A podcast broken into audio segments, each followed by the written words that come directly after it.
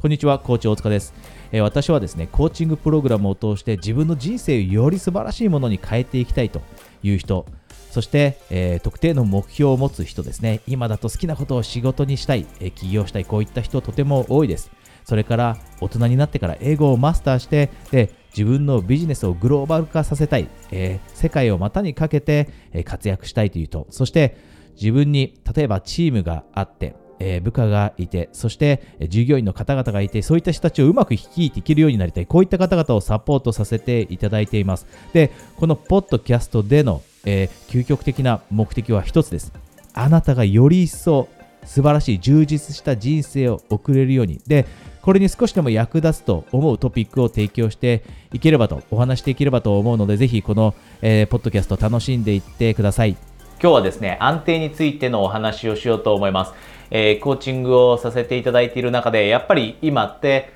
好きなことを仕事にしたいだったり、例えば、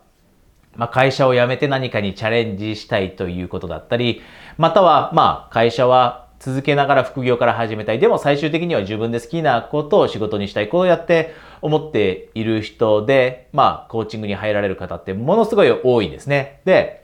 もちろんそういった方々の頭の中に、えー、欲しいと思っているものがあって、必ず欲しいなと思っているものがあって、その一つが安定なんですね。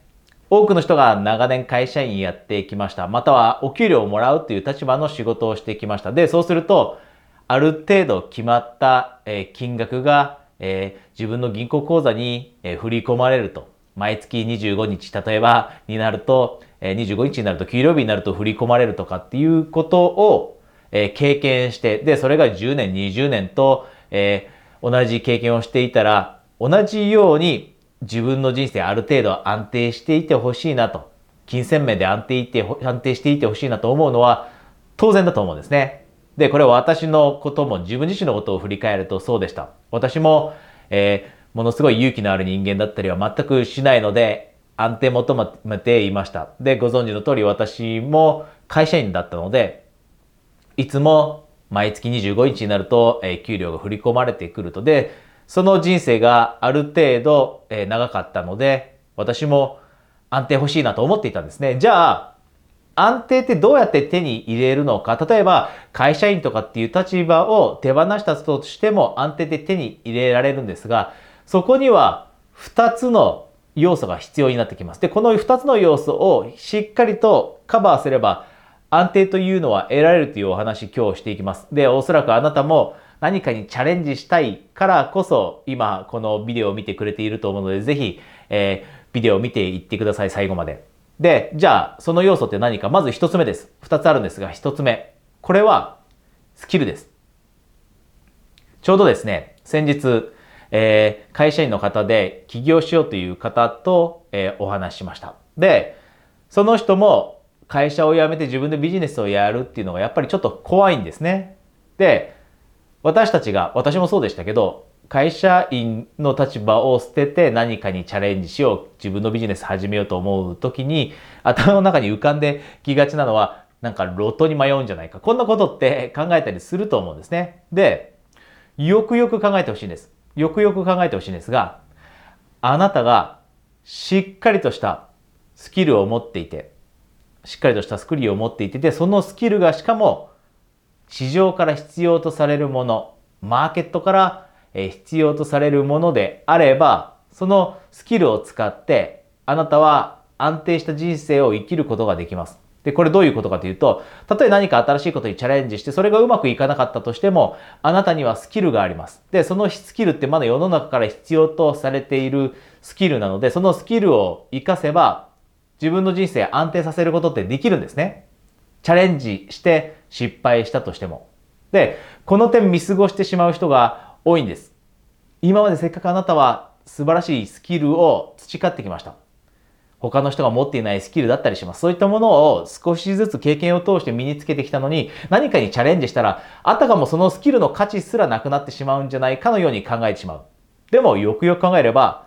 何かにチャレンジするのが怖いと思った時にも、そのスキルがあなたに気持ちの安定も与えてくれます。で、もし失敗した時にも、そのスキルがあなたに他の仕事を見つけてきてくれたりします。なぜならそのスキルってまだ世の中から、マーケットから必要とされているから。で、このスキルというものがしっかりとあれば、あなたの人生も、そして精神面も安定します。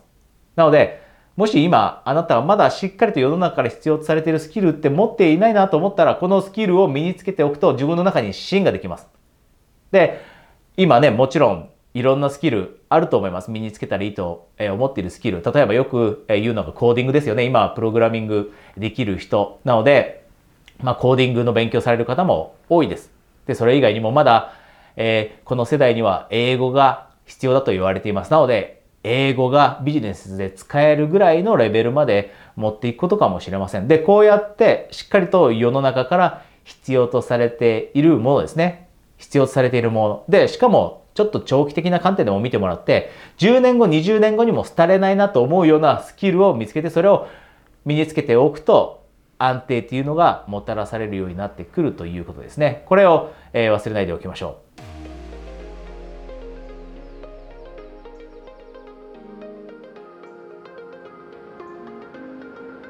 で、2つ目です。安定をもたらしてくれるものの要素の2つ目。それはですね、相手を気遣うということなんですね。なんか精神論の話をしてるなと思われるかもしれませんが、この相手を気遣うってところものすごい大切なんです。例えば、まあ、今日はビジネスビジネスにフォーカスしたお話になるかもしれませんが例えばビジネスを始めた人でよくやってしまいがちなのは自分のお客さんが欲しくてしょうがなくてセールスものすごいアグレッシブにセールスしてしまうとでそうすると何が起きるかっていうともちろん売り上げなんてそんなに上がらないんです。で、売り上げがテクニックを使って上げられたとしても、相手のことをとにかく心から気遣っていなければ、そのお客さんって逃げていってしまうんですね。で、もう当たり前の話です。これはもう企業だったりビジネスの基礎ですけど、新しいお客さんをつかむ以上に、今のお客さんとどれだけ、今のお客さんにどれだけ長く一緒にいてもらうか、どれだけ長い間自分のビジネスと関わっていてもらえるかの方がいかに効率的で、で、それがビジネスを継続させ、させるコツだというのはもう誰もが知ってることだと思うんです。で、そこに相手を気遣うということがなければ、ビジネスの成功もないし、つまりは安定がないんですね。ビジネスの安定が。同じお客さんがずっと自分と一緒にいてくれることが安定をもたらしてくれます。で、しかも、無理やりセールスをかけたところで離れていってしまう人が多い。でも、しっかりと相手を気遣うことで、ビジネスも、そしてあなたの人間関係というのも安定してきます。で、これ会社員の人もそうです。一つ目の要素も会社員の人もそうですよね。もちろん。世の中から必要とされるスキルを持っておいて、で、そのスキルを磨いておけば、絶対にそのスキルが今の会社がうまくいかなくなったとしても他の会社で行きますよね。で、この二つ目の気遣うというところは、例えば同僚のことを気遣う、上司のことを気遣う、部下のことを気遣う。これも当たり前です。で、今、よく360度評価とかってしてると思うんですね。人事評価をするときに部下の人からの意見も反映されたりします。で、上司の人が、まあよく、えー、部長だったりと、え部下を持ってる方が私のコーチング来られて、どうやってじゃあその人たちを率いていけばいいのかっていうコーチングもしたりするんですが、大切なのは人として気遣うことですよね。ただ単にビジネスの付き合いではなくて、人としてしっかりと接してあげて、彼らが求めているものを聞いてあげたり、彼らがどういうキャリアを築きたいと思っているのかを聞いてあげたり、どんな悩みをプライベートの中で持っているのかも、機会があれば聞いてあげたり、で、そうすることでつながりができて、チームの、チームとして効果的に、そして効率的に働けるようになってくるんですよね。で、このように気遣うことということ、しっかりとできれば、これはお客さんも同僚も部下も上司もです。これができるようになってくると、仕事も安定してきます。お客さんも長い間あなたのビジネスに関わってくれるようにもなります。この2つの要素、私の中で必須だと思っていますし、多くの生産がこれ取り入れた結果、売り上げも上がるようになって、同じお客さんがずっと一緒にいてくれるようになった。で、安定するようになってきた。って言ってくれたり、または一部、もちろんコーチングを受ける方の中に何かチャレンジした時に失敗する人います。で、失敗して、あ、まずいと思った時にも、そういった人たちしっかりとスキルを磨いていたので、